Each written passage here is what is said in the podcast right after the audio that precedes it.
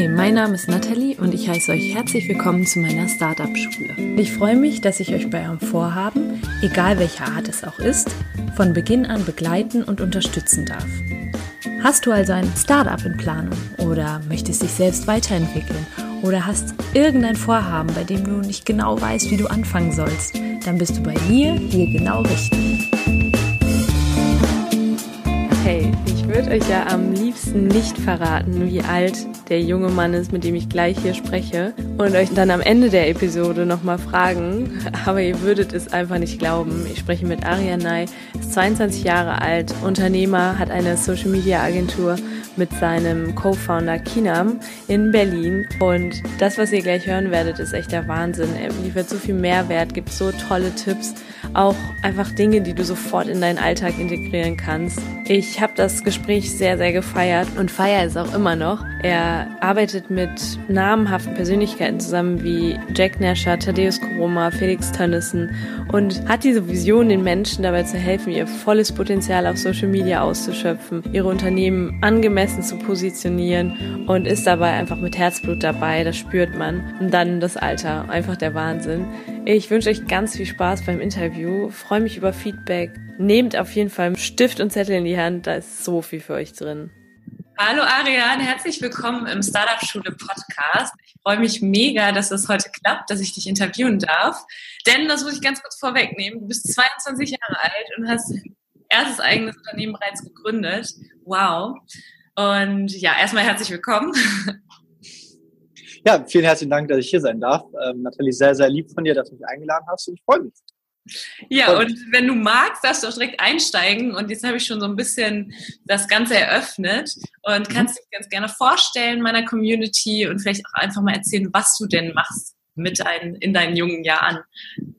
Super gerne. Ähm, also ich selber bin geboren ähm, als Sohn einer iranischen Migrantin eines deutschen Vaters ähm, habe dann in meiner Kindheit ziemlich viel erlebt, durchlebt mit Scheidung, äh, Rassismus, habe bei meiner Mutter alleine gelebt in einem äh, nicht so schönen äh, Stadtteil von Bonn, und zwar Melem, wo ich dann ziemlich viel mitbekommen habe als Kind, wovon ich dann viel in der Schule ausgelebt habe. Bis ich dann irgendwann so 16 war und ich glaube, dann habe ich das erste, wo ich gelesen habe, war, glaube ich, Investmentplan von Gerald Hörhan, wo ich dann so ein bisschen auf diesen ganzen unternehmerischen Trichter gekommen bin und ähm, mir gesagt habe, dass ich quasi ja Dinge anders machen möchte. Und ähm, daraufhin habe ich dann ziemlich schnell angefangen, meine, meine Schulnoten zu verbessern. Ich glaube, ich irgendwie von 2,8 auf 1,4 oder sowas in einem Halbjahr gekommen und habe mich da wirklich super reingehangen. Habe dann angefangen, während meiner Schulzeit Jura zu studieren, ähm, begab ein Forderungsprojekt ähm, und habe mich dann irgendwann an der WHU beworben. Ich weiß nicht, vielleicht sagt es den einen oder anderen etwas. Die WHU ist eine der mit renommiertesten Wirtschaftshochschulen in Deutschland und ähm, dort hatte ich das, das, das große Glück, einen Freiplatz zu bekommen. Das heißt, durch Fördergelder etc. wurde dort mein Studienplatz ähm, ja quasi freigestellt und ich wurde dort angenommen. Und ähm, während meines Studiums habe ich dann angefangen mit Social Media, ähm, dem ganzen Thema.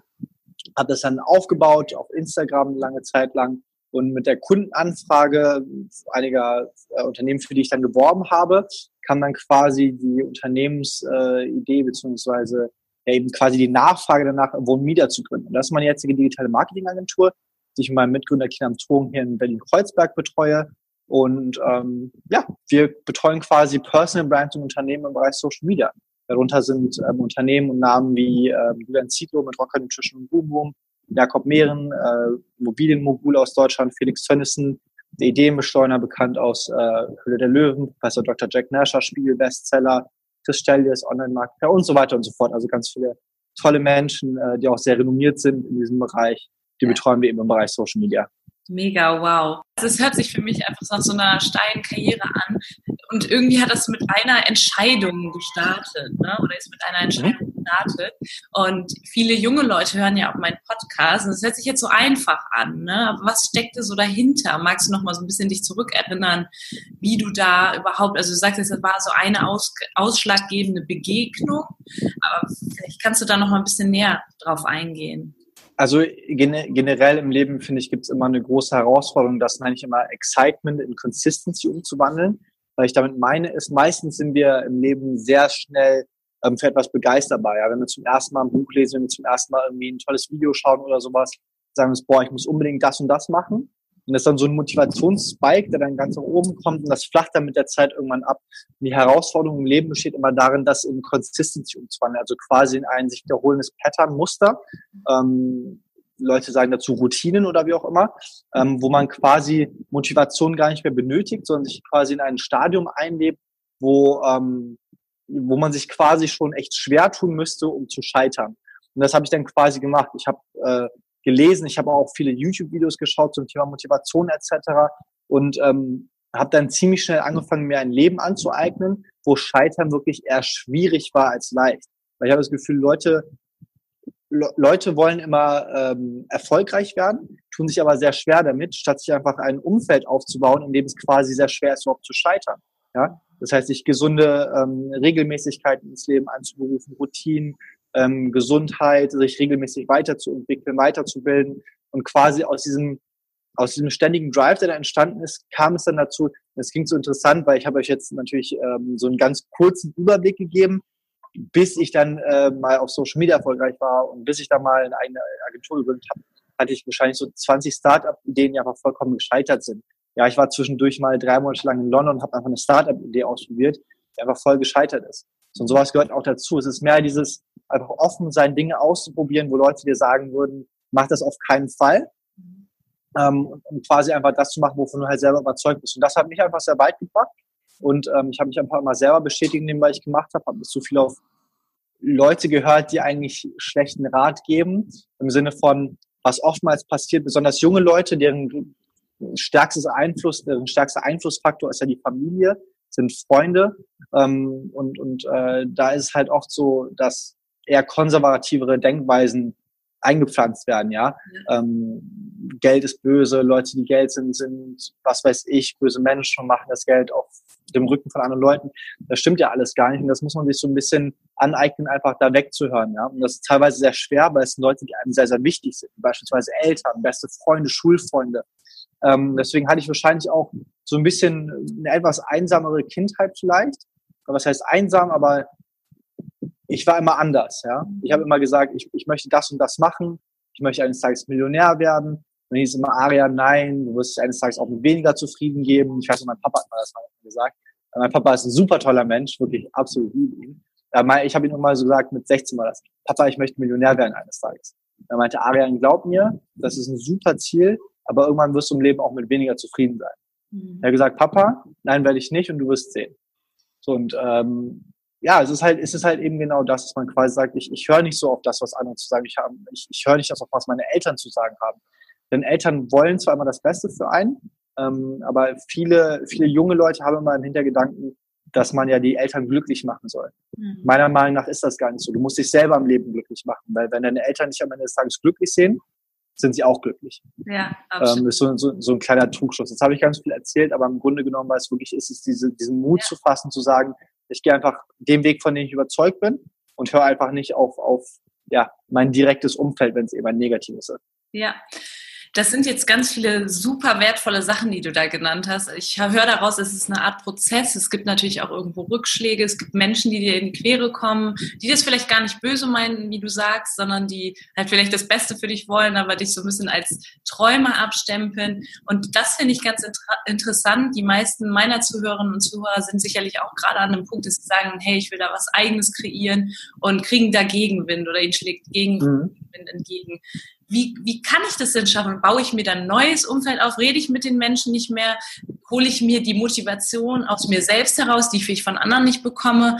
Was würdest du sagen? Super gute Frage, Nathalie. Ähm, ich sage immer, angenommen, du möchtest ein erfolgreiches Startup gründen. Ja? Fragst du dann äh, deinen Papa, der im Bereich Marketing gearbeitet hat, deine Mama, die einen eigenen Blumenladen hat, oder frage ich vielleicht jemanden lieber oder höre jemanden zu wie Felix Tönnissen oder dir, die sich mit, mit, mit Startups beschäftigen? Ja? Oder vielleicht einen erfolgreichen Startup-Gründer, vielleicht jemand, der geexitet hat. Äh, Wenn es euch um, um Startup-Gründen geht, dann hört doch nicht auf, auf eure Eltern, die wahrscheinlich kein Startup gegründet haben und auf eure besten Freunde. Oder wenn ihr, wenn ihr lernen wollt, irgendwie finanziell frei zu werden, dann würde ich auch nicht jemanden zuhören, der arm ist. Also das ist auch gar nicht böse gemeint, sondern ganz rational.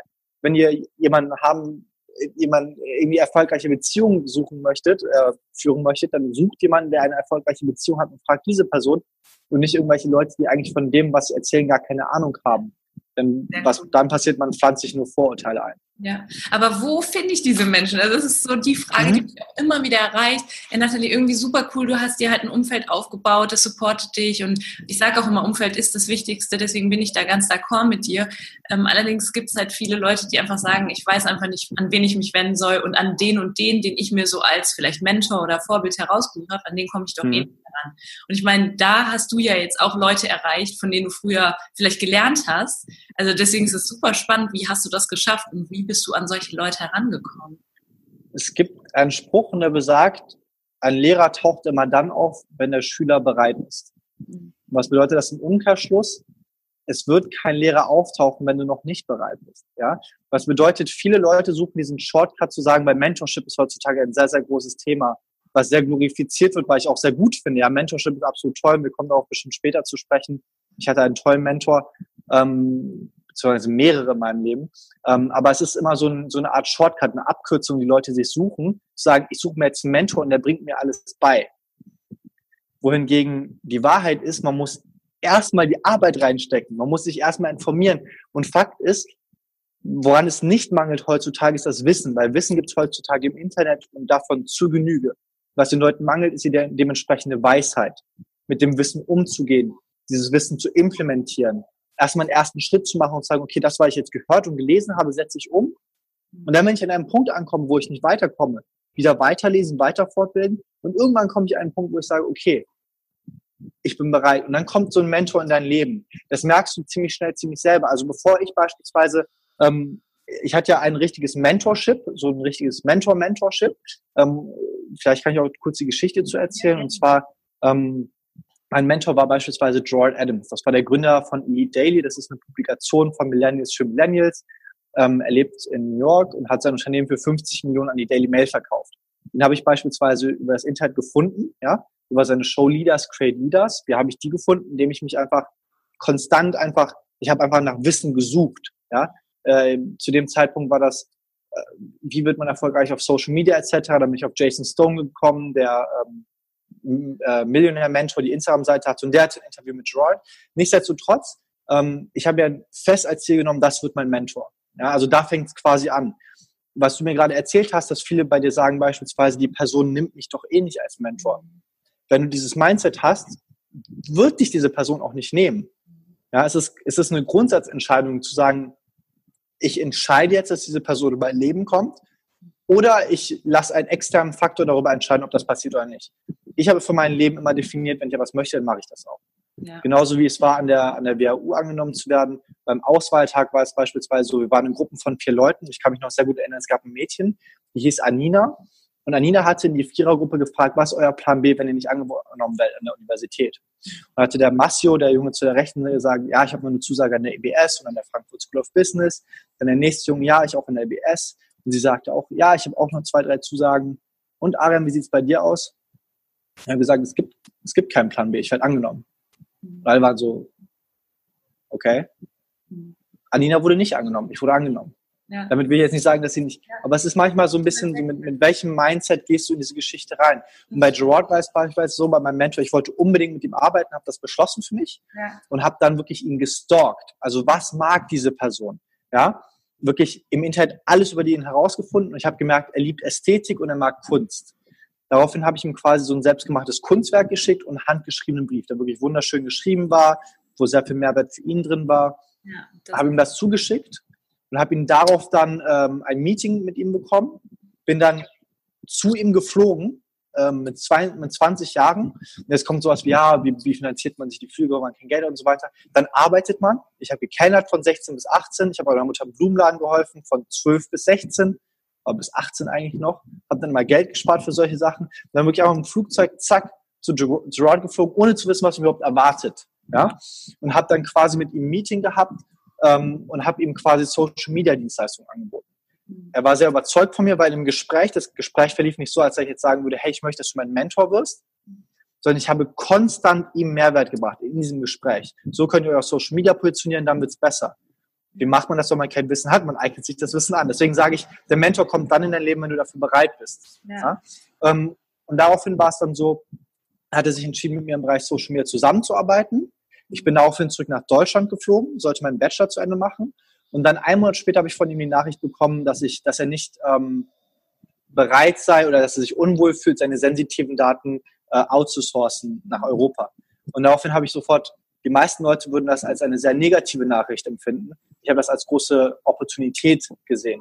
Weil was sagt er im Endeffekt aus? Ich möchte es nicht in einem anderen Land haben, er möchte es in seinem Land haben, okay, dann komme ich doch gern zu dir. Mhm. Daraufhin habe ich ihm geschrieben, sehr gerne, ich bin jetzt mit meinem Studium fertig in, in zwei Wochen. Ich würde gerne drei Monate lang für dich umsonst arbeiten. Wow. Und äh, so ist das Ganze zusammengekommen. Ich bin dann nach Amerika geflogen und habe dann mit ihm im Apartment zusammen gelebt, in seinem Gastzimmer und habe dann für drei Monate lang jeden Morgen bin ich mit ihm aufgestanden, meditiert, zum Sport gegangen, gearbeitet. Ich war bei jedem Meeting dabei. Ähm, und, so habe ich mir quasi meinen, meinen ersten richtigen Mentor ähm, gefunden. Ja, tut mir leid, dass es jetzt so lange gedauert hat, das zu erzählen, aber ich, ich bin so fasziniert gerade, weil das so, so cool ist. Auf dein Mindset komme ich gleich auf jeden Fall nochmal zu sprechen. Ich habe jetzt gerade schon so ein paar Notizen gemacht, einfach weil so viel Wertvolles drin war und ich nichts vergessen will, weil ich sicher bin, dass du meiner Community auf jeden Fall Mehrwert bietest, auch hier. Aber zum Mindset später nochmal. Du bist ja jetzt halt 22, ne? Das ist wirklich mhm.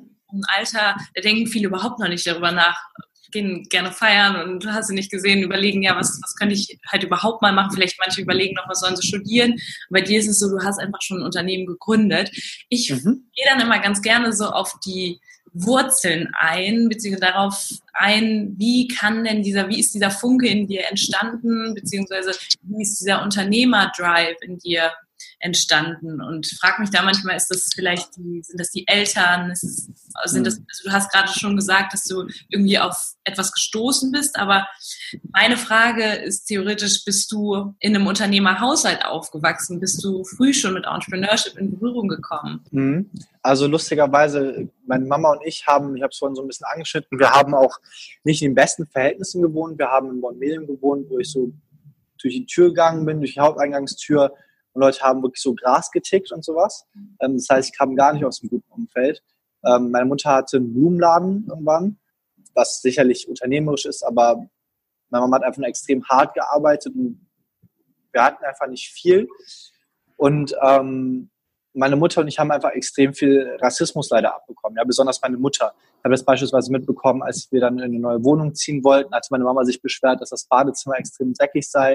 Und dann kamen solche Kommentare wie, äh, dann fliegt doch zurück nach Iran, da gibt es bestimmt etwas, was deinem Anspruch genügt oder sowas. Mhm. Ähm, und ich, ich weiß noch, das war einer von diesen Momenten, war bestimmt sehr prägend für mich, also genau dieser speziell, wo ich als kleines Kind daneben stand, ich muss irgendwie zwölf, 14 Jahre alt gewesen sein, ich kann mich nicht erinnern. Und einfach zu sehen, wie unfair man behandelt wird aufgrund von Nichtigkeiten, wo ich mir dann irgendwann gesagt habe, okay, was kann man machen? Man kann entweder drüber jammern, wirklich, oder man kann halt eben einen, einen Hebel in sein Leben rufen und das ist, ein Hebel ist einfach, Geld ist ein Hebel. Ja? Ich sage nicht, dass Geld äh, gut ist, wobei Geld ist gut, ja, aber ich sage nicht, dass es einen glücklich macht. Und für mich war es halt eben so zu entscheiden, ich möchte halt eben ein sehr erfolgreiches Leben führen, um eines Tages meiner Mutter all den Schmerz, den sie durchlebt hat und all diesen Sacrifice, den sie begangen hat, irgendwo wieder aufzuwiegen und ihr das Leben zu ermöglichen, was sie immer wollte. Und da habe ich halt eben für mich festgestellt, im Angestelltenverhältnis mag das zwar auch gehen, aber das ist nicht mein Weg. Sehr cool. Das ist ganz spannend, weil ich interviewe ja Schülerinnen und Schüler und mhm. sagen teilweise auch in ihrem Alter, wenn sie eben aus nicht so tollen Verhältnissen kommen, ich möchte meinen Eltern irgendwas zurückgeben, ich möchte mich da ja irgendwie herausziehen aus dieser Situation und da kommt dieser Drive her. Also ganz, ganz spannend. Ich denke, da können sich auch einige hier mit identifizieren.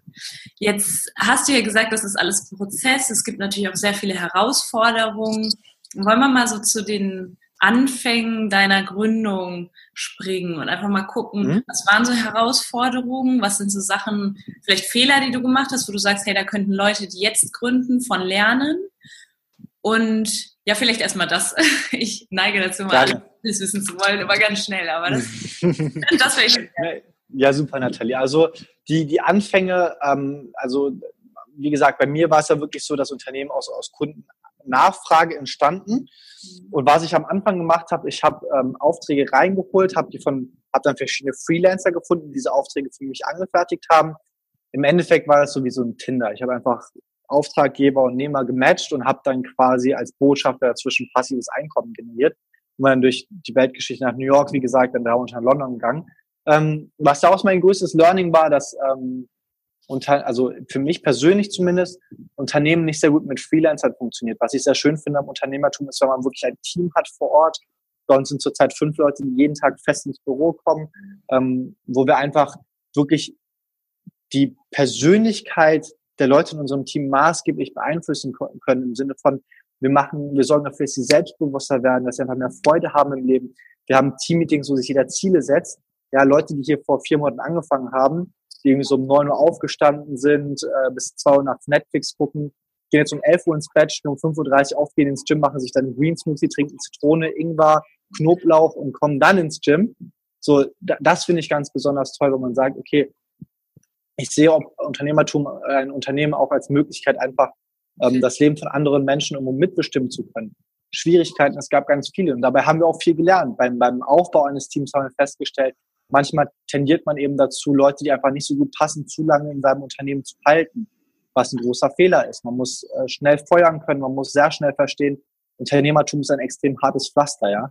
Ähm, ich weiß nicht, wie viele Nächte ich abends ins Bett gegangen bin wegen irgendwelchen steuerrechtlichen Angelegenheiten oder wegen irgendwelchen äh, kommt der Kunde oder kommt der Kunde nicht Angelegenheiten, vertraglichen Angelegenheiten, wo ich einfach drei Stunden lang länger wach liege als jeder andere, weil man eben diese Verantwortung auf seinen Schultern lasten hat. Ja? Ich habe das große Glück, ich habe einen Mitgründer, das ist vielleicht auch ein toller Tipp, sucht euch einen tollen Mitgründer, wenn ihr jetzt China wir teilen uns unsere Arbeiten ganz besonders gut auf. Er macht viel Existing Business, ich mache viel New Business, er macht Teammanagement, ich mache neue Kundenakquise, PR etc.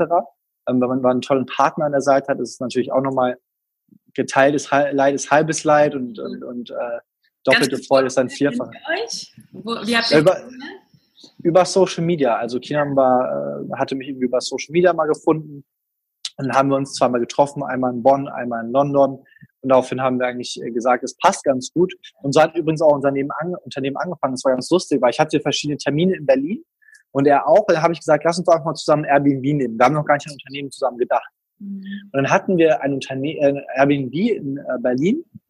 Und als wir dann zusammenkommen, haben wir festgestellt, dass wir genau das Gleiche machen wollten, dass auch eigentlich alles gut gepasst hat. Und haben wir wirklich, äh, ist daraus quasi das Unternehmen entstanden. Das war ganz lustig, weil die ersten vier Monate unseres Unternehmens sind wir immer von Airbnb zu Airbnb getingelt, immer für einen Monat. Weil es so schwer ist, irgendwie eine feste Miete zu finden in Berlin. Und das war wirklich unser Unternehmen. Wir haben uns immer Airbnbs geschnappt, das ist unsere, unsere Videografin mal hat uns hat mit uns gelebt, ja. äh, Jonas, und ähm, war einfach eine sehr wilde Zeit einfach, genau. Ja, sehr cool. Okay, und äh, zu den Herausforderungen hast du da noch was zu sagen oder irgendwie Fehler, die du gemacht hast, vielleicht, wo, wie du es nicht mehr machen würdest oder würdest du sagen, nee, bisher alles recht rund gelaufen? Also ich glaube, der allergrößte Fehler am Unternehmertum ist einfach nicht früher zu machen. Mhm. Das ist aller, das ist der allergrößte Fehler auch für alle Leute, die wirklich zuhören, die sich sagen so, boah, da gibt es ja so viele Fehler, die man machen kann. Nein, der größte Fehler ist einfach nicht früher zu machen.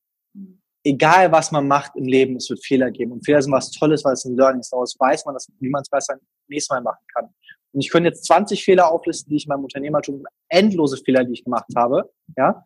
Aber das würde, glaube ich, die Leute viel mehr entmutigen, zu verstehen, dass der wichtigste, der größte Fehler ist, wirklich nicht einfach früher anzufangen. Ja. Durch die Fehler läuft, lauft ihr so oder so. Ja. Und ich kann euch jetzt erzählen, was das größte Learning ist. Aber wenn ihr nicht einfach anfangt, es selber zu machen, dann bringt es euch eh nichts. Total. Deswegen nimmt einfach, nimmt einfach wirklich aus diesem Gespräch raus, früher anzufangen und nicht Angst haben vor Fehlern. Wir, wir, wir encouragen Leute, Fehler zu machen bei uns. Weil durch Fehlern lernt man. Ja, bei uns war es beispielsweise, wir haben ein, wir haben ein Prinzip, das heißt King des Monats. Jeden Monat bekommt die Person, die am härtesten gearbeitet hat, ähm, einfach etwas obendrauf. Ja, das können irgendwelche Geldwerte sein, Gutscheine, ähm, zehn Wochen Programm, Supplements, wie auch immer. Ja, und äh, wir haben beispielsweise für uns festgestellt, es wurde mal einmal im Monat bestimmt. Wir haben gesagt, okay, was passiert jetzt, wenn jemand einmal verkackt so richtig im Monat? Was ja passiert? So, jetzt kann er plötzlich nicht mehr King des Monats werden. Das fanden wir schade. Deswegen haben wir diesen Zeitraum von einem Monat auf zwei Monate verlängert. Warum? Was jetzt passiert ist, du weißt, du kannst einen Fehler machen, aber du kannst danach nochmal alles rausholen. Ja. Und nochmal zeigen, hey, Fehler sind natürlich, aber guck hier, ich hole das wieder rein. Mhm. Das heißt, auch in der Unternehmenskultur, vor allem in Deutschland, weil es ja sehr konservatives Mindset ist, du musst keine Fehler machen. So, nein, mach Fehler, du lernst draus. Das ist total toll. Aber mach diesen einen Fehler nicht und warte nicht länger. Ja. Äh, Arian, du bist 22. Ich komme jetzt nochmal drauf zurück, weil ich habe eine Initiative, die ich unterstütze, die heißt Startup Teens. Und da sind 16, mhm. 16 bis 19-Jährige, die tatsächlich auch ihre eigenen Unternehmen gründen möchten. Mhm. Und die sagen oft, hey, ich bin so jung, irgendwie werde ich auch nicht so richtig ernst genommen. Kann ich das denn überhaupt? Und äh, wenn die jetzt rausgehen, ich finde das ganz toll, dann sagen die echt oft, ich spreche da mögliche Kooperationspartner an, aber die ja, sagen halt, nee, du bist zu jung. Wie ist es bei dir? Würdest du jetzt sagen, um deinen 22 ist es eher ein Vorteil, dass du so jung bist oder ist das halt manchmal auch schon so, dass du dich erst behaupten musst? Oh, ich habe mich in meinem Leben noch nie behaupten müssen wegen meines Alters. Das ist ja auch wieder, das ist ja wieder eine Mindset-Frage. Ja. Wenn du dir schon sagst, mein Alter ist ein Problem, dann ist dein Alter auch ein Problem, ganz einfach. Aber wenn du, wenn Age, es gibt ja immer diese Sprüche, Age is just a number. Ein guter Freund von mir, Faruk, der ist auch 23, hat eine Instagram-Seite namens Goodlife mit 1,5 Millionen. Die machen zurzeit am Tag 50.000 Euro Profit in ihrer Seite. Ähm, er hat mir gesagt, Baby Shark is still a Shark. So, du musst einfach verstehen, nur weil du jetzt gerade jünger bist, in einem frühen Stadium bist, bist du trotzdem in der gleichen Wachstumskurve. Und das musst du dir immer so ein bisschen vor Augen führen. Ist auch vollkommen egal, wie alt du bist ändere das einfach zu deinem Vorteil. Dadurch, dass du jung bist, bist du dynamisch. Sei aber auch nicht naiv, mhm. sondern achte drauf, wie kannst du das irgendwie kompensieren. Wenn du jung bist, wie kannst du ein bisschen ähm, more mature, also ähm, senioritärer wirken. Ja? Was mir einfach hilft, und das kann, kann man jetzt nicht entscheiden, ist beispielsweise ein Bart. So ein Bart macht mich mal etwas älter. Aber auch Aspekte wie der, der größte und wichtigste Aspekt, wie Leute dich als nicht jung wahrnehmen, sind Manieren. Ja, wenn ich beispielsweise mit Jakob Mehren am Kudamm bei von Schucci sitze, seinem Stammitaliener, dann sagt er immer, ah, Mensch, du hast so tolle Manieren, das finde ich so besonders, das haben heutzutage so wenige junge Leute. So wenige junge Leute. Also was macht er in dem Moment? Er assoziiert mich mit all älteren Leuten, weil ältere Leute, damals wurden Manieren, waren einfach sehr wichtig, Knigge. Ich glaube, Leute wissen heutzutage gar nicht mehr, was der Knigge ist. Vielleicht auch schon, ich weiß nicht. Ähm, aber solche Dinge, einfach wenn du extrem höflich bist, wenn du dich einfach als respektvolle Person verkaufst, dann bekommst du auch Respekt zurück, vollkommen egal, wie alt du bist. Mhm. Ja? Ähm, wenn, wenn, du, wenn du ein Feedback gibst von, ey, ich bin zu jung, dann hast du das von Anfang an in deinem Kopf, dass du zu jung dafür bist. Ja. Das kann gar nicht anders passiert sein. Wenn du mit dem Selbstbewusstsein reingehst, mein Alter ist kein Problem, dann wirst du in deinem Leben niemals das Feedback bekommen, dass du zu jung warst. Mhm. Ist einfach nicht, ist nicht so. Ja. Meiner Meinung nach. Sehr cool. Ja, du wirkst halt auch viel älter als du bist, also muss ich auch sagen. Und dieses, auch dieses Selbstbewusstsein, das vielen auch fehlt. Warst du denn als Kind auch immer sehr selbstbewusst oder hat sich das auch so mit deiner Entscheidung, weil die war ja schon, das war ja schon eine aktive Entscheidung, hey, ich habe jetzt Bock, mein Leben in die Hand zu nehmen, mhm. damit so entwickelt? Also Nathalie, du musst ja auch vorstellen, es war halt wirklich so, ich war immer morgens früh allein zu Hause bis abends spät, weil meine Mutter arbeiten war. Ähm, ich musste sehr viel, sehr früh sehr viel Verantwortung über mein eigenes Leben einfach nehmen. Sehr, ich musste sehr schnell aufwachsen. Ähm, dadurch lernt man natürlich irgendwo diese ganzen Dinge. Aber ich sage mal, Selbstbewusstsein ist ein Muskel, den kann man trainieren. Ja, für mich war es damals, ich habe mit 15 oder so, 16 so einen YouTube-Channel gefunden, der hieß Simple Pickup. Das ist so ein ganz doofes Thema. Heutzutage ist, finde ich es auch wieder total abgedroschen und schrecklich. So Dating-Kunst. Ich finde heutzutage finde ich es ganz schrecklich. So mit 15 fand ich es cool. Ja. Aber da habe ich halt eben diesen einen Channel gefunden, die waren Marktführer, zwei Millionen aus Amerika, Abonnenten hatten die, heute sind das alles Freunde von mir lustigerweise. Ähm, die, die haben so Challenges gemacht wie, gib einfach einem Menschen ein Kompliment, egal ob Mann oder Frau, aber gib einfach jeden Tag einem Menschen ein Kompliment, geh aus deiner Komfortzone raus. Und ich dachte immer so, ja, komm, erzähl nichts. Aber es ist wirklich so, wenn man das einfach trainiert, regelmäßig aus seiner Komfortzone rauszugehen, wenn man versteht, mein Grund, mein Grundsatz für Selbstbewusstsein, was zu verstehen, kein Mensch ist superior dir gegenüber und kein Mensch ist inferior dir gegenüber. So bedeutet, kein Mensch ist besser oder schlechter. Wenn du das wirklich verinnerlichst, musst du immer selbstbewusst sein. Ja? Wenn du sagst, eine Putzfrau oder wie auch immer, ja, ich, ich respektiere die so sehr, als wäre es mein bester Freund, dann kannst du der Person ja gar nicht gegenüber arrogant sein. Wenn du andersrum, wenn du jemanden als superior empfindest, beispielsweise, oh, du bist Multimillionär, du machst dich automatisch inferior, du kannst nicht selbstbewusst sein. Wichtig ist zu verstehen, du bist genauso wichtig wie jeder andere. Das ist der erste Punkt. Der zweite Punkt ist zu verstehen, was bedeutet im Leben Irrelevanz? Nathalie, was war der letzte Moment, an den du dich erinnern kannst, wo dir etwas richtig Peinliches passiert ist? Was peinlich ist? So richtig peinlich. So richtig schlimm. Heute Morgen, Heute? ich hatte ein Messer mit dabei und bin geflogen und die hat das ganz laut geschrien. Sie haben ein Messer dabei und ich gucke mich um, alle Menschen wie angeguckt. Das war mir peinlich, ja. Was war, okay, woran kannst du dann denken davor? Weil das war jetzt heute Morgen. Davor. Also, davor noch, ja, weiß ich auch was, ja. Muss ich, jetzt, muss ich das wirklich erzählen? Mhm. Okay, also ich habe den Namen von einer Freundin, also dies, heute ist sie meine Freundin, allerdings mhm. Habe ich sie kennengelernt. Ich glaube, ich habe sie dreimal kennengelernt und habe mich dreimal bei ihr vorgestellt. Echt? Ja. Ist heute deine Freundin, ja? Ja. Denkt ihr heute noch negativ drüber nach? Nö, wir lachen so. drüber, wir lachen drüber. So, genau, und das ist Gesetz, ich nenne es Gesetz der Irrelevanz. Ja. Leute pflichten immer allem so viel Wichtigkeit bei, ja? Wenn man sich mal irgendwie hinlegt oder sowas oder wenn man sich mal blamiert vor einem Publikum, ist es so vollkommen egal, weil ein halbes Jahr später erinnert sich daran eh keiner, ja? ja? Das heißt, Menschen haben immer so große Hemmungen, weil die Angst haben, sich zu blamieren oder einen Fehler zu machen und einfach versteht, wie irrelevant eigentlich wirklich alles am Ende des Tages ist. So, ich möchte nicht sagen, dass du unwichtig bist, aber denk einfach darüber nach, wie groß das Universum ist, wie viele Menschen es auf diesem Planeten gibt. Wenn du mal irgendwie stolperst auf einer Bühne, es interessiert eine Woche später kein Schwein. Ja. So. Ja. Und wenn du einfach mal darüber so ein bisschen nachdenkst, es gibt ja auch wieder viel mehr Selbstbewusstsein. Der dritte Schritt ist Selbstbewusstsein, wirklich proaktiv darüber nachzudenken. Ja? Wie agiere ich mehr selbstbewusst? Das sind so Sachen wie Augenkontakt halten, wenn ich auf einer Bühne bin, ich weiß noch beispielsweise meine Zeugnisverleihung an meiner Universität, also super schnell zum Zeugnis, zum, zum Rektor gegangen, habe das Zeugnis geholt und schnell wieder weg. Ja. Ich bin extra mit Absicht langsamer gelaufen. Ja? Weil die Leute haben beispielsweise Angst vor den Leuten angeguckt zu werden, im Mittelpunkt zu stehen. Regelmäßig auf solche Dinge zu achten. Deutlicher sprechen, Augenkontakt halten, langsamer laufen, aufrecht gehen. Ja? Langsamer sprechen vielleicht auch über diese Dinge mal konstant drüber nachdenken und dann im nächsten Schritt, im vierten Schritt, diese Dinge tagtäglich implementieren und mindestens einmal am Tag eine Sache anwenden, die dich aus deiner Komfortzone pusht. Das sind so für mich diese Regeln, mit der es sehr leicht ist, Selbstbewusstsein aufzubauen. Wenn ja. man es damit nicht kann, I don't know, something's wrong. ja, sehr cool. Vielen, vielen Dank. Mega. Ja, super gerne. Also ich denke, das werden jetzt auch viele sich mitgeschrieben haben und auf jeden Fall morgen direkt starten damit. Fällt mir sehr gut. Jetzt sind wir gerade schon ein bisschen dabei, was du so in deinen Alltag integrierst, wie du so lebst. Wie kann ich mir deinen Alltag jetzt vorstellen? Auch so jetzt mit Blick auf dein Business. Was macht ihr? Mhm. Was macht ihr genau an? Super gerne. Also mein Alltag ähm, ist ziemlich äh, ja, festgelegt. Wir gehen fünfeinhalb Mal die Woche trainieren. Äh, mein, mit meinem äh, Businesspartner und ich. Wir stehen um 5.30 Uhr auf dann, äh, also ich habe schon eine sehr detaillierte Routine.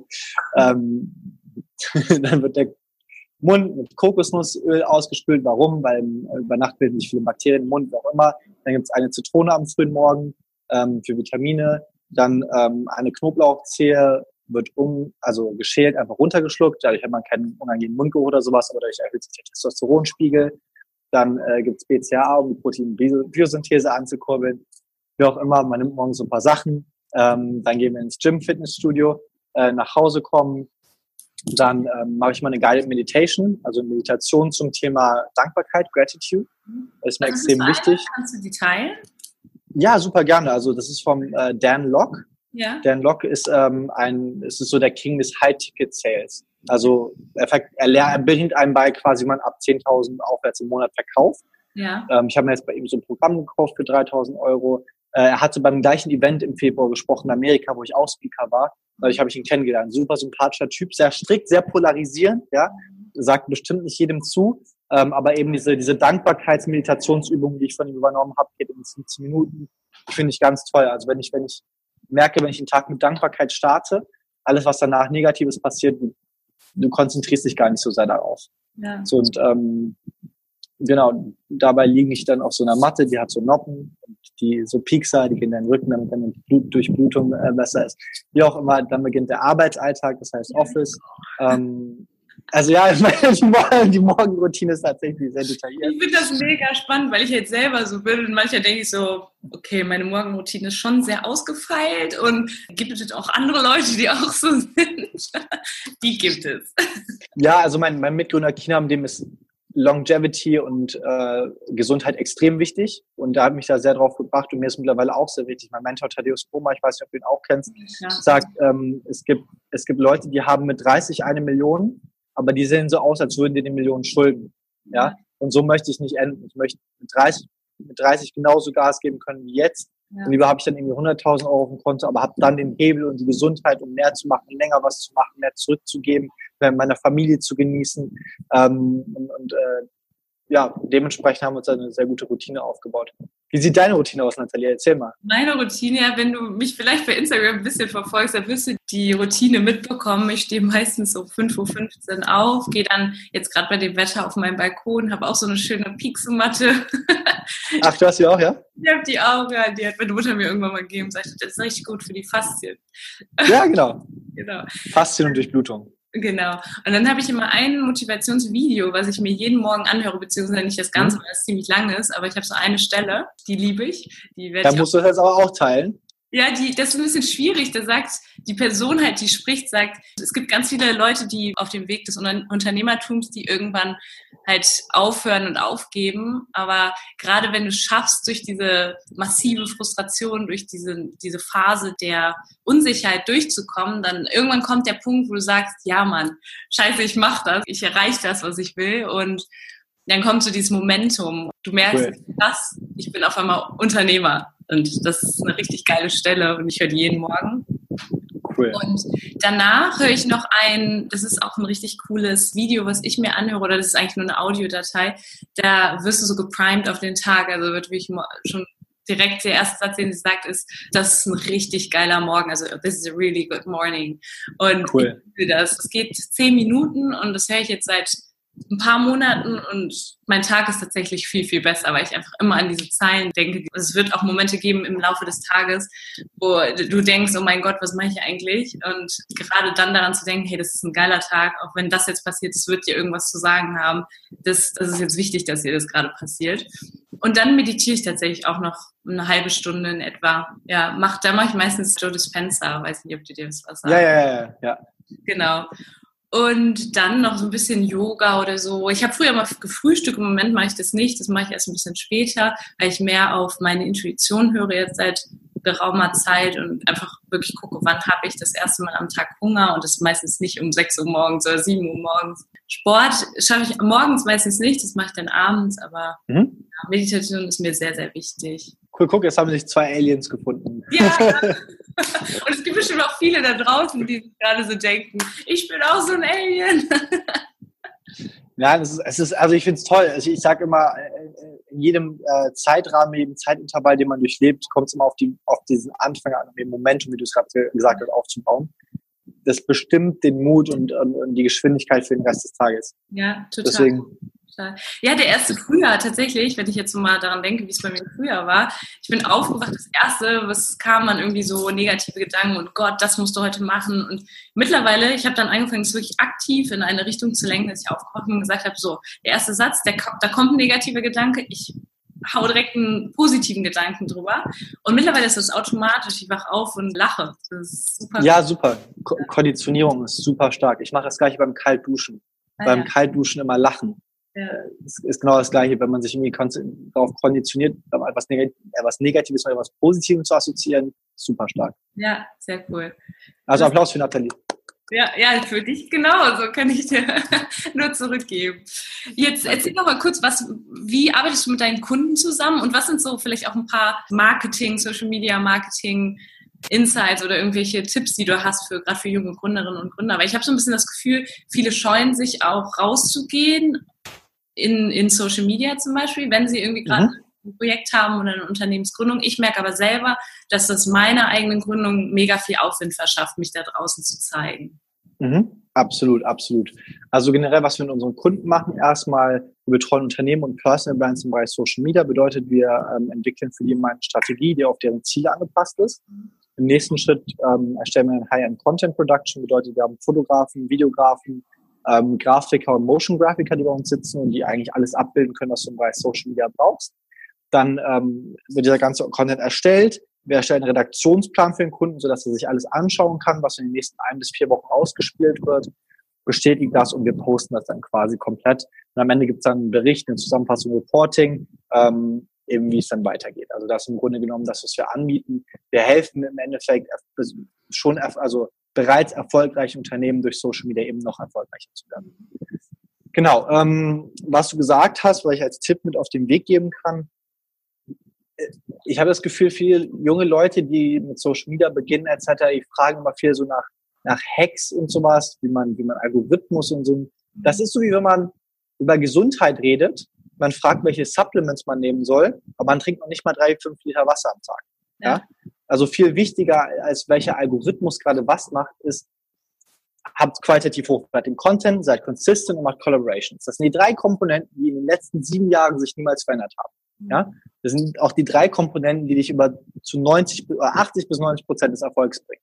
Mhm. Die restlichen 10 Prozent, wenn du das erstmal lange genug angewendet hast, dann kannst du die Stellschrauben, die Feinschrauben drehen und anfangen mit Algorithmus und äh, wie sind die besonderen Funktionalitäten. Aber das bringt auch gar nichts zu erzählen, weil das, was ich jetzt erzählen würde, über was, was zurzeit im Algorithmus passiert, ist in einem Monat wieder unerheblich. Ja? Das heißt, wenn man sich wirklich sehr stark mit Social Media beschäftigt, sich traut, seiner, seiner Stimme Bedeutung zu geben und die nicht irgendwie zu verstecken, sondern die wirklich an die Öffentlichkeit zu tragen, das regelmäßig macht, mit gutem Content macht, dann kommt man automatisch irgendwann auf diese Punkte, wo man sich fragt, okay, wie ist das mit dem Algorithmus, da, da, da, da, dann findet man das auch heraus. Ja, weil man kommt in Austausch mit den richtigen Leuten, aber noch gar nicht den ersten Schritt zu machen, ist wieder mit dem Mentor. Wenn der, wenn der Schüler noch nicht bereit ist, dann findet er auch keinen Mentor. Wenn man selber nicht erstmal rausgeht, erstmal Content postet regelmäßig, dann wird man auch nicht die Menschen finden, die sagen können, was der nächste Schritt ist. Ja? ja. Deswegen im Grunde genommen einfach diese drei Komponenten merken. Consistency, ja. guter Content und Collaboration. Collaborations sind das größte Wachstumsvehikel. Ja, in der Häufigkeit, wenn ich sage Consistency, dann meine ich einmal am Tag posten. Wenn ich qualitativ hochwertigen Content meine, dann heißt das, seid nicht der nächste Krypto-Investor, der die gleichen Sachen postet wie der andere. Oder seid nicht irgendein Spiritualitätsguru auf Instagram, der irgendwelche Videos als seine verkauft, die aber aus amerikanischen, von amerikanischen Vorbildern wie Jay Shetty geklaut sind. So, macht einfach euer eigenes Ding fokussiert euch auf euch selbst und traut euch einfach nach außen zu tragen. Ja. Das ist, es ist wundervoll, was dann passiert. Ich habe das Gefühl, viele Menschen haben, haben so viele tolle Denkansätze, aber trauen sich einfach das gar nicht, die nach außen zu tragen. Ich merke das immer wieder in den Kommentaren, die ich bekomme, in Direct Messages. Leute sind so smart, aber haben leider einfach nicht dieses Selbstbewusstsein und gehen nicht diesen ersten Schritt, einfach mal anzufangen und ja, was zu machen. Mhm, sehr cool. Nochmal ganz kurz dazu, ich habe zwei Fragen. Also einmal Collaboration, mhm. was, was meinst du genau damit? Also beispielsweise, was ich gerade super viel mache, ist, ich gehe auf live, live auf Instagram mit, mit äh, Bekannten, mit Leuten, die in, in, also es kann beispielsweise sein, ich sage, mein, mein Thema ist Jungunternehmertum, ja. Dann kann ich mit einem Freund wie Jeremy Fay zusammen live gehen, der irgendwie eigentlich viele Abonnenten hat wie ich, der 22 Jahre alt ist, CEO von My Daily Yes. Den solltest du übrigens, kennst du Jeremy? Das ist der ähm. kleine Bruder von Pascal Fay den kann ich dir sehr gerne vorstellen, den sollst du auf jeden Fall interviewen. Ja, ganz, ganz, cool, gerne. ganz smarter Mensch. Mhm. Ähm, einer der wenigen, das weiß ich auch arrogant klingen, aber einer der wenigen Menschen, wo ich es gehört habe, die sind schon im jungen Alter, weiter, äh, jungen Alter so weit wie ich. Unglaublich smarter Junge. Ja. Ähm, Collaborations, Livestreams oder halt eben größere Freunde. Ich habe halt ein sehr starkes Netzwerk, wie Leute mit, ja. wie, mit Leuten wie Alex Costa und so weiter, die 300, 500.000 Abonnenten haben, gehen mit denen zusammen live, poste Bilder mit denen zusammen, auch einfach so ein bisschen das Ego reduzieren. Und ich schreibe einen Post beispielsweise, weil ich von gewissen Mentoren gelernt habe, weil ich von gewissen Freunden gelernt habe, weil ich von Jakob Mehren, ähm, allen Fan, Sergis Fratiani gelernt habe, solchen Leuten, wo Leute gerne das lesen, weil es einfach Mehrwert ist. Ja. Der, ist, ich habe letztens eine Statistik gelesen, 43 Prozent ähm, aller Unfollows entstehen dadurch, dass Leute Accounts haben, die zu, ähm, die zu egozentrisch sind, die nur sich selber präsentieren. Ja? Also behaltet das so ein bisschen im Hinterkopf. So, es geht nicht nur um euch, es geht ja um eine Message, die ihr weitertragen wollt. Es geht im Leben immer um eine goldene Regel, die besagt für mich, provide value first. Ja. ja also bring zuerst einen Mehrwert. Ja, sehr so, gut. wenn du halt, und wenn du halt eben mit dem Mindset rangehst, ich mache jetzt Instagram, um eine coole Person zu sein oder dass das Leute mich cool finden, so nein, hör doch auf. Und dann, dann lass es wirklich sein. Ja. Weil darum geht's einfach nicht bei der ganzen Sache. So, es, es gibt bestimmt tolle Leute, die, die ganz toll aussehen, die haben Instagram gemacht, sind aber erfolgreich geworden aber so was steckt dahinter. Das muss man ja. mal so ein bisschen fragen. Mega, denn gerade das ist so das, was mir auch von den Schülerinnen und Schülern immer wieder so gesagt wird, hey, ich sehe so die Influencer, ich möchte auch Influencer werden und dann denke ich mir, hey, lerne dich doch einfach erstmal auch selbst kennen. Wie kannst du denn anderen Menschen Mehrwert schaffen? Jetzt ist es bei dir halt in Sachen, also allein schon, was du jetzt so weiterträgst hier in dem Podcast, das ist ein unendlicher Multiplikator, was hier so entsteht. Social Media ist so deine Stärke. Aber wie finde ich denn was, womit ich Mehrwert schaffen kann?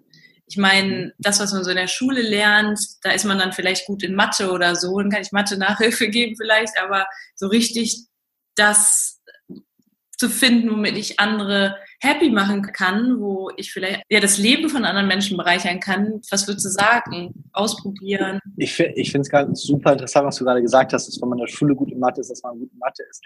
In der Schule, wenn man in irgendeinem Fach gut ist, Schule funktioniert immer so. Lehrer klatscht und die erste Person, die genauso nachklatscht wie der Lehrer, bekommt die beste Note. Das ist Schule. Ich halte sehr, sehr wenig von ähm, dieser Art von Bildungssystem. Bedeutet, nur weil man in der Schule gut oder schlecht in irgendwas war, heißt noch lange nicht, dass man gut oder schlecht in irgendwas allgemein ist. Ähm, wie findet man jetzt also heraus, wo drin man gut ist? Was ist diese eine Sache, die dir leichter fällt als jeder andere? Mhm. So, in der Regel wirst du irgendwas haben. Und wenn du da, wenn du jetzt gerade zuhörst und sagst, boah, scheiße, ich denke gerade nach, aber ich habe ja gar nichts, dann liegt das an einer Sache, du probierst dich nicht genug aus. Mhm. Ja? Und es sind, es ist wirklich, Leute suchen mal diese fundamentalen, großen Veränderungen, um irgendwann zu sagen, so, boah, ich habe jetzt ich habe jetzt äh, Online-Marketing ausprobiert und das ist voll was für mich so. Nein, also wenn du jetzt gerade in der Schule bist, fang doch erstmal mit den Baby-Steps an. Fang doch an zu kellnern. Ja. Was steckt alles im Kellnern? Im Kellnern, du hast super viele menschliche Interaktionen. Du lernst zu verkaufen, du machst Sales jeden Tag. Ja, du lernst Sachen wie spiegeln. Ja, du kannst, du kannst ein Kellner sein und du kannst ein Kellner sein. Bei mir war es beispielsweise, ich habe mich dann voll damit auseinandergesetzt. Ich habe dann gelernt, Beispielsweise, wenn man den ganzen Abend immer einen, einen Gast ähm, kellnert und der, der, du sagst, möchten Sie gerne etwas bestellen und er sagt, ein Bier bitte und schüttelt dabei den Kopf, also nickt dabei, dann nickst du mit mhm. und irgendwann gelangt er beim Dessert und du fragst einfach nur, möchten Sie auch noch ein Dessert? Und dabei nickt man schon mit dem Kopf, so wie du den ganzen Abend ihn konditioniert hast, gespiegelt hast. Mhm. Dann sagt er automatisch, er sagt nein, aber er nickt quasi mit dem Kopf. Also er bestellt dann automatisch. Ja. So solche Sachen lernst du einfach, wenn du dich in verschiedenen Dingen ausprobierst, wenn du dir einfach nicht zu schade bist zu sagen, okay, ich, ich kenne jetzt mal, ich, ich äh, schreibe jetzt erstmal ein paar Texte oder ich arbeite jetzt mal umsonst.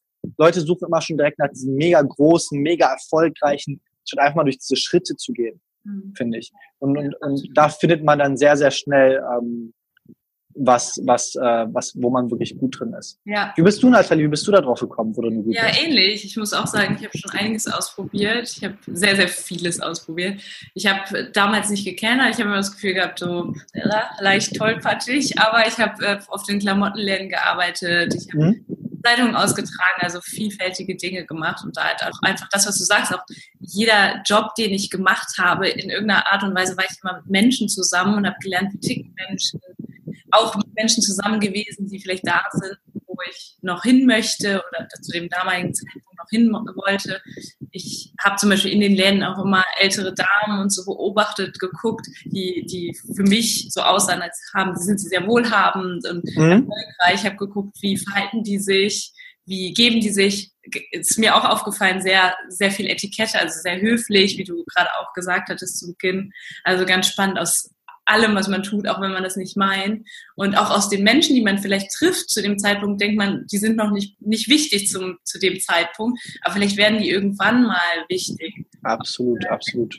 Bau dein Netzwerk auf, bevor es wichtig ist für dich. Ne? Und ja, wenn man das anfängt, ganz, ganz toll. Ja, sehr cool. Finde ich super, dass du es sagst, Nathalie. Und ich sage immer, es gibt einen Spruch, der besagt, how you do anything is how you do everything. Ja. Also wie man irgendwas macht, ist gleichzeitig auch, wie man alles macht. Ja. Wenn man jetzt beispielsweise an der Kasse sitzt, ich habe immer gesagt, wenn ich Kassierer wäre, ich wäre der beste freaking Kassierer, den es in diesem Aldi gibt. Ja. So, und wenn du plötzlich mit dieser Einstellung an alles rangehst, was du machst, aber das nimmst, was gerade available ist, was gerade für dich tangierbar ist, dann entwickelt sich daraus meistens was. Ja. ja. viele der größten Unternehmer haben beispielsweise, Dan Locke hat beispielsweise angefangen mit ähm, Rasen zu mähen und hat dann mehrere Leute eingestellt, die für ihn Rasen gemäht haben. Ja, aber er hat erstmal alleine Rasen gemäht. Ja. Äh, ein Julian Zieglo hat vielleicht ähm, Personal Training gegeben, hatte dann irgendwie Personal Training für reichere Leute gegeben, hat dann festgestellt, hey, ich möchte irgendwann das Leben leben, wo ich mir selber einen Personal Trainer leisten kann. So, wo war der Ursprung? In dem, in dem, in dem kleinsten gemeinsamen Nenner, in diesem ersten Schritt, in dem was tangierbar ist. Ja. Wenn sich Leute direkt riesen Ziele setzen, das Einzige, was passiert ist, man wird halt eben enttäuscht. Ja, total. Ja, spannend. Ich schicke dir gleich auf jeden Fall mal eine Audiodatei, die ich gerade gehört habe. Da geht es auch um einen Kellner, der oder eine Kellnerin. Mhm. Sie trifft durch ihre Tätigkeit trifft sie jemanden, der ihr ganz, ganz großes Geschenk macht. Aber ich will nicht zu viel verraten. Okay, bin ich mal gespannt. Ich in die Show Notes packen, mal schauen. Aber es ist halt, ja, das Leben auch immer so ein bisschen das bereithält für dich zu dem, zum richtigen Zeitpunkt. Und wenn es eben der Kellnerjob gerade ist, den du machst, irgendwas wird es mit sich bringen für dich. Ja, absolut. Sehr cool. Jetzt hast du eben gesagt, dass du dir gerade ein Online-Programm gekauft hast für 3000 Euro. Das heißt, du mhm. hörst nicht auf, weiter zu lernen und es gibt immer noch Dinge, die du konsumierst und neben dem, was du eh schon tust, du setzt ja, konsumierst nicht nur, sondern du setzt auch um. Weiterhin bildest du dich weiter. Wie machst du das? Was gibt es da so, was du gerade, was dich gerade inspiriert, was dich motiviert? Genau, also generell 10 Prozent meines Einkommens investiere ich in Weiterbildung für mich selber.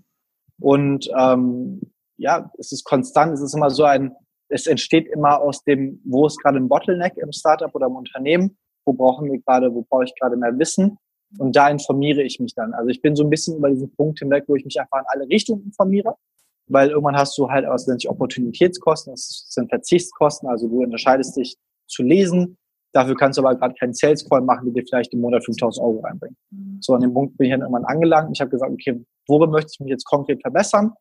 High-Ticket Sales, aber ich mal angeguckt, wen gibt's auf dem Markt. Es gibt einen Dirk Kräuter, es gibt einen Dan Locke. Wer ist besser im Verkauf? Meiner Meinung nach die Amerikaner, auch authentischer. Nichts gegen Dirk Kräuter, macht bestimmt eine super Arbeit. Ähm, und habe mich dann eben entschieden, so ein Programm zu kaufen, ja, und auch zu investieren.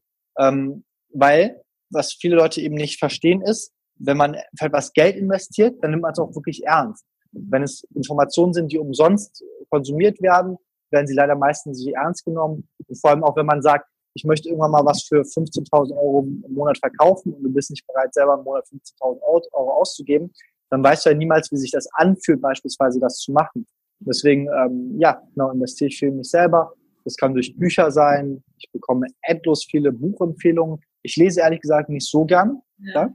Es ist tatsächlich so, es dauert für mich immer so ein bisschen lange. Ja. Ähm, ich ich, ich ähm, lasse mir das mal gerne zusammenfassen von Leuten oder skim durch ähm, oder sowas. Ich habe viele Mentoren, von denen ich einfach sehr viel lerne, ja, ähm, mit denen ich mich wirklich in Person treffen kann, was für mich sehr, sehr wertvoll ist. Und ziehe immer so viel Wissen, wie es nur eben geht. Ja. Aber halt eben dann auch Umsetzung, das ist ganz, ganz besonders wichtiger. Ja.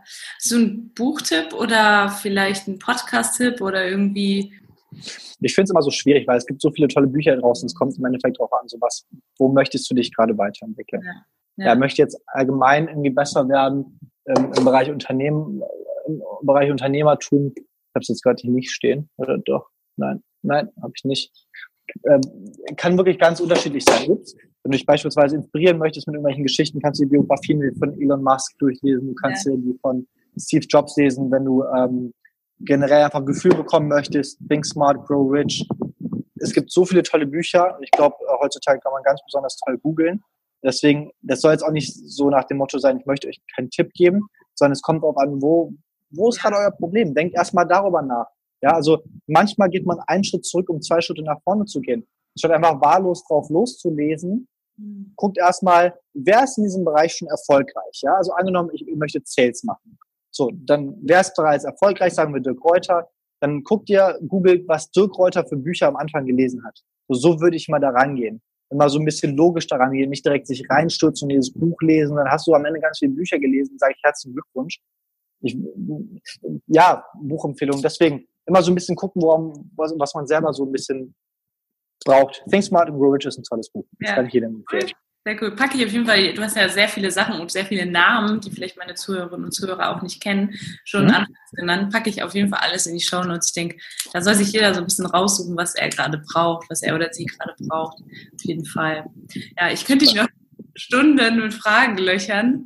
Jetzt sind wir schon recht lange am Quatschen und ich würde vielleicht noch ganz kurz am Ende so fragen, was ist so jetzt das, was du den Leuten, die sagen, hey, ich habe da irgendwas, da brennt ein Feuer in mir, ich gehe jetzt mhm. raus, ich wage das auch, habe vielleicht gerade auch schon angefangen und stehe kurz vor einer Crowdfunding-Kampagne oder ähnlichem. Mhm. Ja, was sind so, so Schritte neben dem Mindset-Gedanken? Also glaub da an dich, was du den Personen raten würdest. Mhm. Ich, ich sage immer gerne einen Spruch, der besagt, du bist genug. Ja.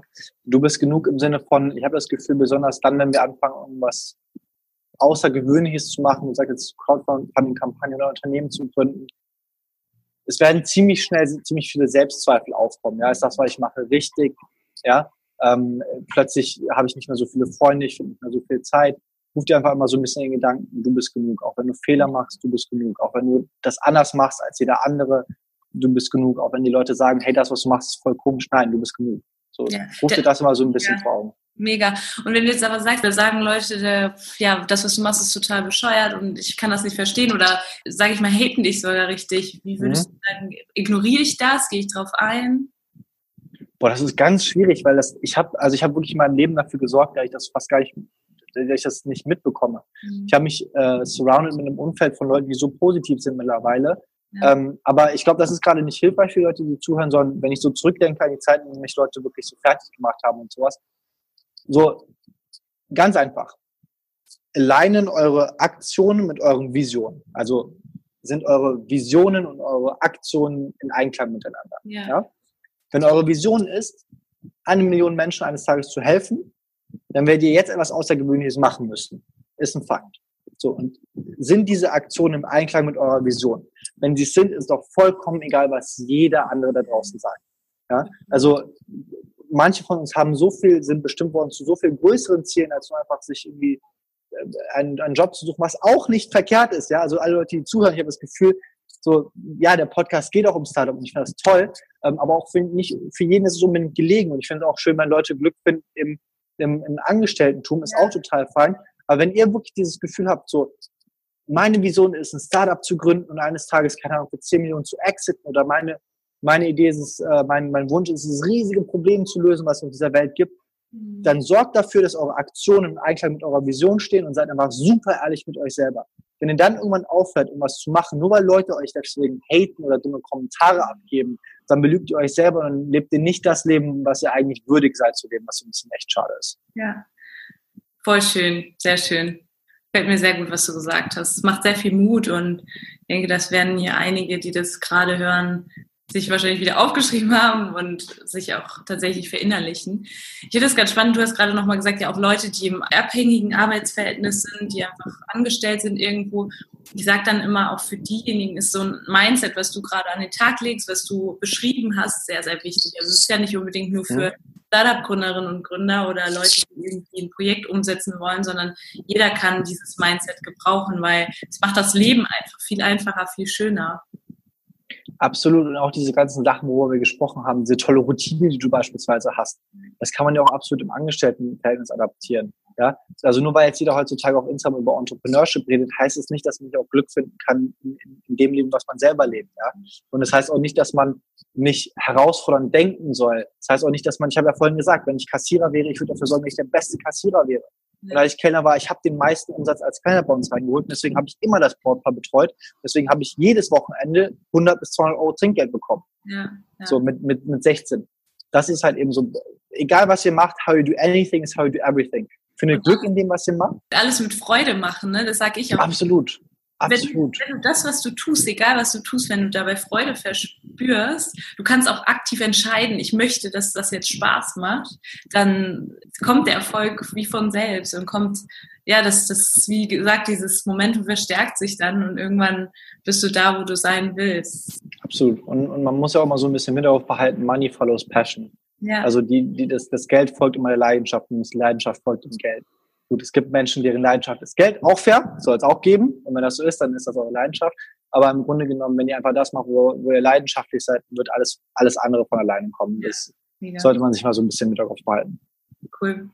Ich frage am Ende immer noch die Standardfrage, und zwar, warum mhm. bist du Entrepreneur deines eigenen Lebens? Das mache ich, weil ich eben auch denke, dieses, die Persönlichkeitsentwicklung, das unternehmerische Denken und Handeln, das ist für jeglichen Menschen in jeglichem Kontext wichtig mhm. ist und gerade, dass das Leben an sich ja auch eine Art Unternehmung ist. Und jetzt würde ich von mhm. dir gerne wissen, warum du der Entrepreneur deines eigenen Lebens bist. Weil ich gerne Freiheit lebe. Und ich definiere Freiheit als nicht Dinge tun zu müssen, die ich nicht gerne tue. Ja? ja. Also Sachen nicht tun müssen, die ich nicht gern mache. So, das war für mich dieses zugucken zu müssen, wie meine Mutter unfair behandelt wird, das will ich nicht. Wie kann ich damit umgehen? Zack, ich werde erfolgreich. Mhm. Wenn ich irgendwie keinen Bock habe, morgens früh aufzustehen, ich werde erfolgreich. Ich möchte einfach Freiheit im Leben. Ich möchte, ich möchte mein Leben so leben, wie, wie ich einfach persönlich Spaß dran habe. Wie stelle ich mir das vor, irgendwann morgens in New York aufzuwachen mit meiner Freundin neben mir. Wir haben bis 11 Uhr geschlafen. Ich mache irgendwie Frühstück und dann gucken wir den ganzen Tag Netflix und liegen auf der Couch. Das ist für mich Glück. So, ja. wie komme ich dahin? Mit Sicherheit nicht irgendwie anders, meiner Meinung nach. Und deswegen habe ich mich dafür entschieden, warum ich der Entrepreneur meines Lebens bin. Vielen Dank fürs Teilen. Noch eine letzte Frage. Sagt deine Mama dazu, dass du das alles machst? Das ist ganz lustig, weil meine Mama, meine Mama wollte ja mal, die ist ja Iranerin, wollte mal, dass ich Jurist werde oder Arzt. Und ich hatte ja schon ein Frühstudium im Bereich Jura gemacht und dachte natürlich, ich werde Jurist. Dann habe ich ihr erzählt von dieser Universität und so, nein, nein, du wirst da. Dann habe ich gesagt, Mama, das ist die beste Universität in Deutschland. So, so okay, okay, na. Und dann war sie so ein Blumenladen, hat sie ihren Kunden davon erzählt. Und dann meinte ich, oh, WHU, ehrlich. Und so, ja, Und dann kam sie zu mir zurück, ach ja, du musst da studieren, das ist eine ganz tolle Universität, ja. Aber dann ging sie dann davon aus, weil das Durchschnittseinkommen eines WHU-Absolventen ist deutlich viel höher als, als eines normalen Absolventen im Angestelltenverhältnis. Und sie dachte halt, ich gehe danach sofort ins Banking oder in die Beratung oder sowas. Und dann habe ich mich halt selbstständig gemacht. Und ähm, das ist ganz lustig. Jetzt war sie letztens in Berlin, hat mich gefragt, Arian, möchtest du irgendwie etwas Geld? Ich sag, Mama, möchtest du etwas Geld? So, ich. Es läuft, alles gut. So, das, äh, über den Punkt bin ich so ein bisschen hier raus. Und das lustig, sie fragt mich manchmal immer noch, Arian, möchtest du nicht einen richtigen Job suchen und so. Und ich finde es einfach total lustig, weil sie weiß nicht so wirklich, was ich mache, aber sie, sie interessiert sich so sehr dafür und sie möchte es irgendwie herausfinden. Äh, aber ich habe auch irgendwie leider so wenig Zeit, das vernünftig zu erklären. Und bis ich es erklärt habe, ist schon wieder was Neues. Und meine Mutter hat mich immer unterstützt in dem, was ich mache. Sie möchte, dass ich glücklich bin und äh, war einer der tollsten Mentoren in meinem Leben. Deswegen bin ich unglaublich dankbar für alles. Voll schön, das ist ein super schönes Schlusswort. Ich finde dich super. Ich kannte dich vorher ja nicht wirklich und bin echt begeistert. Deine Tipps und das, was du so auch an praktischen Dingen mit auf den Weg gegeben hast, sehr, sehr hilfreich. Ich liebe das, weil das sind so Sachen, das hört jetzt vielleicht jemand und sagt, ich probiere es einfach mal aus und es kann tatsächlich lebensverändert sein. Ne? Also das finde ich immer sehr, sehr cool. Vielen Dank dafür. Ich will übrigens irgendwann mal eine eigene Schule oder eine Hochschule gründen, wenn du Lust hast. Ach toll. Gastlehrer oder Gastdozent zu sein, sag mir Bescheid oder ich sag dir Bescheid und dann wäre es cool, wenn du dabei bist. Super gerne, also ab, absolut gerne. Weißt was, was äh, ich noch gerne am Ende auf den Weg geben möchte? Geht nochmal in diesem Podcast-Interview zurück auf zwei Stellen. In der Stelle, wo ich über Selbstbewusstsein gesprochen habe, verinnerliche euch diese Punkte wirklich, ja, zu verstehen, dass jeder Mensch gleich ist, was Irrelevanz bedeutet, darüber nachzudenken, man selbstbewusst ist, was sind selbstbewusste Aktivitäten, das täglich zu üben. Und geht bitte zurück an der Stelle, wo Nathalie gesprochen hat über ihre Morgenroutine. Versucht davon so viel zu implementieren wie nur möglich. Das sind, ich glaube, das sind die zwei Stellen, wo man am, am meisten für sich so Tangierbares mitnehmen kann, was man sofort implementieren kann und wir direkt euer Leben auf das nächste Level ähm, ja, geben könnt. Mega. Ich danke dir, Arian. Ich denke, wir werden noch einiges voneinander hören. Und ja, jetzt erstmal vielen, vielen Dank. Ja, ich freue mich auf alles, was noch kommt. Ja, ich habe zu danken. Vielen Dank, Nathalie.